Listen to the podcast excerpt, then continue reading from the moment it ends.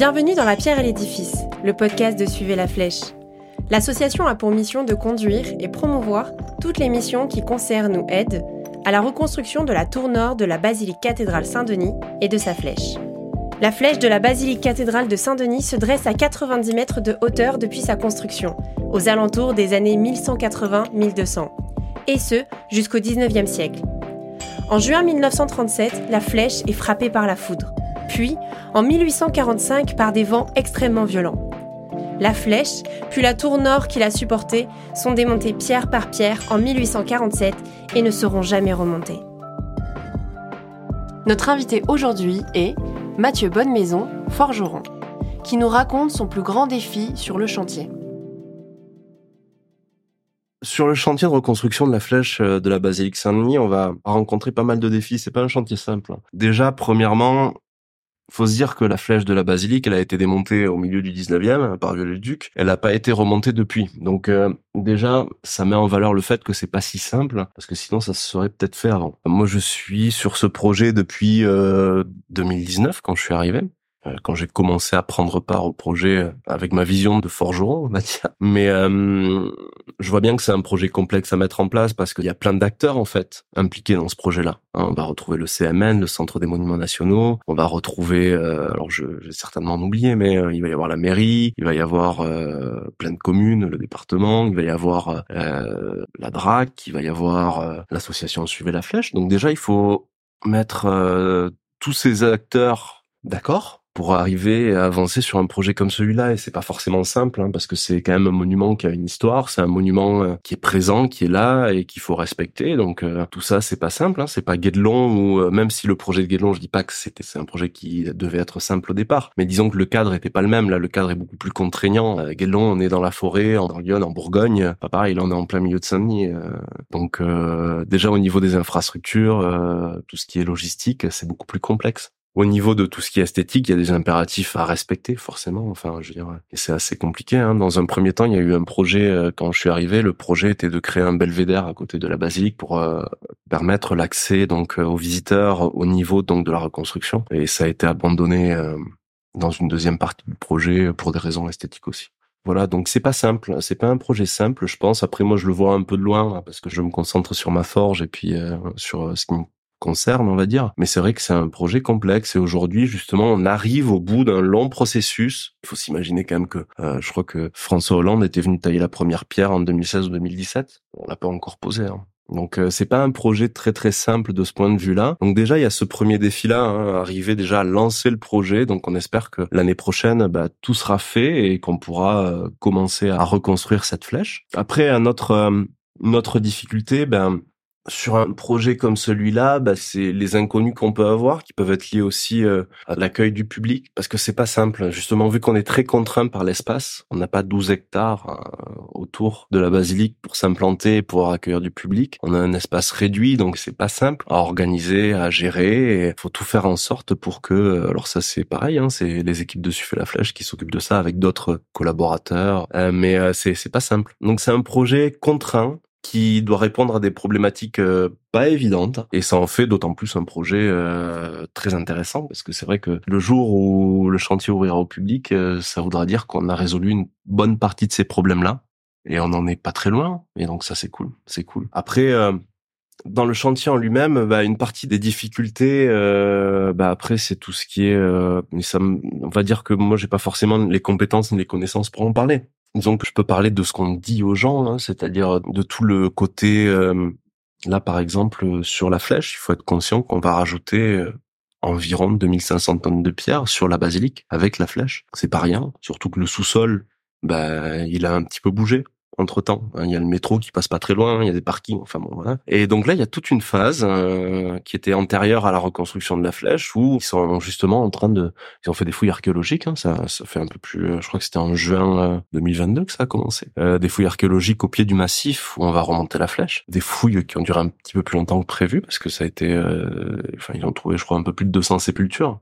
Donc ça a été assez intéressant. Et euh, après ces fouilles, en fait, bah, il y a tout le process de consolidation du massif. Donc ils vont injecter des coulis, hein, une sorte de mortier dans les fondations, et euh, aussi consolider tout ce massif pour euh, qu'il puisse à nouveau accueillir la flèche. Donc c'est un défi aussi technique et euh, qui est euh, très intéressant. Alors nous on le suit un peu de loin tout ça, mais mais c'est passionnant. On a pu visiter aussi bien le chantier de fouille que bah, tous les, les travaux de, de consolidation parce qu'on le voyait en parallèle. Et c'est vrai que c'est passionnant, c'est passionnant. Et ça c'est un gros défi, mais bon, il y a des gens compétents qui s'en chargent, donc ça devrait bien se passer. Y a pas de souci.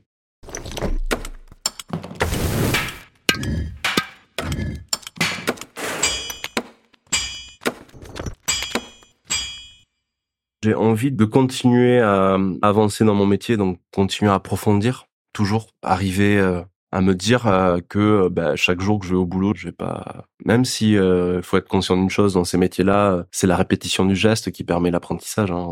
voilà, c'est plus on va faire quelque chose, mieux on va le maîtriser, mieux ça va se passer, plus on va être efficace. Ça c'est sûr et certain. Mais j'ai envie de continuer à avancer, progresser, euh, à développer bah, des outils, travailler avec mon collègue Bakary aussi. C'est vrai que Bakary c'est une belle rencontre sur le chantier de Suivez la Flèche. Je l'ai rencontré, il est passé je crois que c'était sur un événement où on était sur la place de la basilique. Il est passé dans le public, il m'a dit je suis forgeron, euh, père en fils. Lui, euh, il est originaire de Mauritanie à la base. Ça fait euh, très longtemps qu'il est en France. Et ses parents aussi étaient en France. Et du coup, il connaît la forge depuis qu'il est tout petit. Et il a fait une formation en France euh, de taillandier et de ferron. Le ferron, celui qui va produire le fer à partir du minerai de fer. Et du coup, euh, lui, euh, il est venu me voir et puis il a, je l'ai fait forger un petit peu. Puis au bout d'un moment, on a créé une relation, d'abord un peu professionnelle. Et puis on s'est dit, bah, il pourrait venir sur les ateliers aussi. Et puis, bah, on va être tous les deux sur le projet si tout se passe bien. Donc non, c'est une belle rencontre et l'objectif, bah, c'est de pouvoir aussi avancer à deux, progresser, parce que lui, il a des savoirs que peut-être je n'ai pas aussi. On va pouvoir euh, s'enrichir mutuellement et essayer d'avancer sur des beaux projets à deux. Et ça, c'est toujours motivant parce que c'est des métiers dans lesquels on peut se retrouver vite seul. Hein, quand on a un atelier, euh, et je, je, sais que j'en parle parfois avec euh, des amis à moi qui sont dans ces métiers-là. Et, et parfois, c'est pas forcément le métier en lui-même qui est le plus complexe, c'est la solitude au travail. Donc se retrouver à plusieurs et pouvoir avoir une énergie, on va dire, complémentaire, c'est très important parce que il y a des journées où bah, tu es un peu fatigué, t'as pas forcément une grande motivation, mais t'as ton collègue à côté qui te booste et qui te permet d'avancer. Donc c'est euh, Vraiment, ça, ça peut être un, aussi euh, un beau défi. Puis après, peut-être il y aura euh, de la, de, de, on espère qu'on accueillera euh, d'autres forgerons, que ce soit pour bosser avec nous, de passage ou en apprentissage, on sait jamais quoi. Et donc ça, ça serait, c'est pareil, c'est des petits défis aussi, pouvoir transmettre et, et faire perdurer ces métiers-là. Après, moi, je sais que j'ai beaucoup à apprendre aussi. Donc, tant qu'il y a de l'échange, à mon avis, ça permettra d'avancer. Donc, l'objectif, un des défis, bah, c'est de continuer à avancer dans ces métiers-là, continuer à essayer de les faire vivre. Quand on est au contact du public, euh, qu'on peut l'être euh, donc à Saint-Denis, euh, c'est vrai que parfois on est confronté à des gens qui connaissent pas du tout nos métiers, même qui connaissent pas l'artisanat. Et du coup, notre rôle aussi, ça va être bah, de leur faire découvrir ces métiers-là en essayant de leur donner une, notre vision de ces métiers-là, notre réalité, parce que certaines personnes peuvent fantasmer certaines choses, et c'est pas forcément le cas. Euh, déjà, moi, ce que j'ai beaucoup ressenti souvent, c'est euh, et ça, on l'a déjà vécu. on l'a déjà vécu à Guédelon des remarques euh, de personnes qui disaient ah bah tu vois, alors c'était une mère et son enfant, ou la petite fille était pas forcément très sage, hein. elle écoutait pas trop. Et la mère qui lui dit ah bah tu vois si tu continues comme ça tu vas finir comme le monsieur là-bas. Donc euh, c'est-à-dire que les gens ont une vision des métiers euh, manuels où c'est pas forcément euh, valorisant ni gratifiant, c'est-à-dire que c'est un peu la punition, tu vois. Et ça c'est vrai que c'est arrivé assez souvent. C'est pas la majorité des gens, et bien fort heureusement, mais c'est arrivé assez souvent d'avoir bah, ce ressenti-là, que les gens n'ont pas pleinement conscience que dans ces métiers-là, en fait, on ne fait pas que taper à la forge. Il y a de la réflexion, il y a de la recherche. On utilise les maths, de la géométrie, même de la physique, de la chimie, surtout en taillanderie. Et donc tout ça fait que euh, c'est des métiers très complets. Et euh, quand on parle d'apprentissage dans ces métiers-là, si on veut vraiment approfondir, il faut aller vers tout ça, quoi. Et moi qui n'aimais pas du tout les maths, euh, disons que j'étais pas fan des maths ni de la géométrie, bah on s'y remet avec plaisir quand on fait de la forge, hein, parce qu'en formation on en fait. Et donc c'est très intéressant parce que là c'est quelque chose de concret qu'on met en pratique. Et donc c'est beaucoup plus simple d'aller vers ces savoirs-là quand on a justement quelque chose qui nous y emmène et qui est concret. Et donc oui, ça c'est vrai que c'est important d'essayer de transmettre un peu euh, cette réalité-là parce que pendant très longtemps, euh, quand on partait dans des métiers de l'artisanat, des métiers manuels, bah, c'était qu'on n'avait pas réussi à l'école. Et si moi j'ai fait euh, j'ai fait des études avant de revenir vers un métier manuel, c'est peut-être aussi pour ça. Peut-être aussi parce que j'ai beaucoup entendu, euh, oui, euh, si tu as des bonnes notes, euh, si tu veux réussir, il faut avoir ton bac, il faut aller à la fac, il faut... Alors que pas forcément, je veux dire, je pense qu'encore aujourd'hui, on a un gros problème par rapport à ça, comparé à d'autres pays où on valorise énormément tous ces métiers-là et tous ces savoirs-là. En France, on a beaucoup de mal à considérer que c'est pas un échec social de finir plombier ou maçon ou c'est pas des métiers faciles.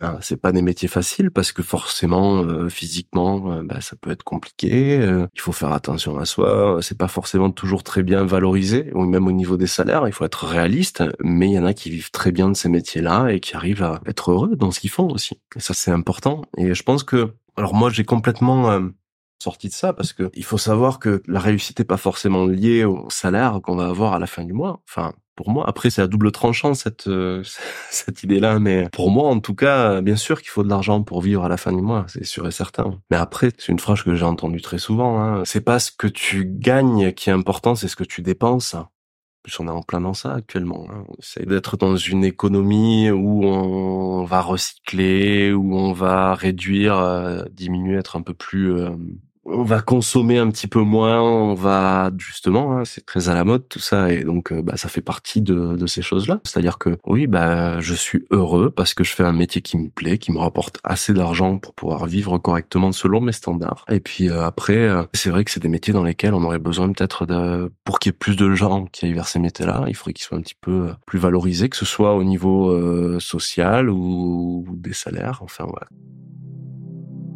Vous venez d'écouter l'épisode du podcast de Suivez la Flèche avec Mathieu Bonnemaison, forgeron. Un témoignage recueilli par Lisa Millet. Il a été produit et réalisé par Quentin Blic. Le projet de reconstruction de la flèche de la basilique Saint-Denis est mené par l'association Suivez la Flèche. Les travaux commenceront au cours de l'été 2024. En attendant, vous pouvez venir visiter la basilique et participer aux ateliers de sensibilisation au métier d'art organisés par l'association. Vous pouvez soutenir le podcast en vous abonnant et en mettant une note sur votre plateforme de streaming préférée. Vous pouvez également apporter votre pierre à l'édifice en faisant un don à l'association Suivez la Flèche.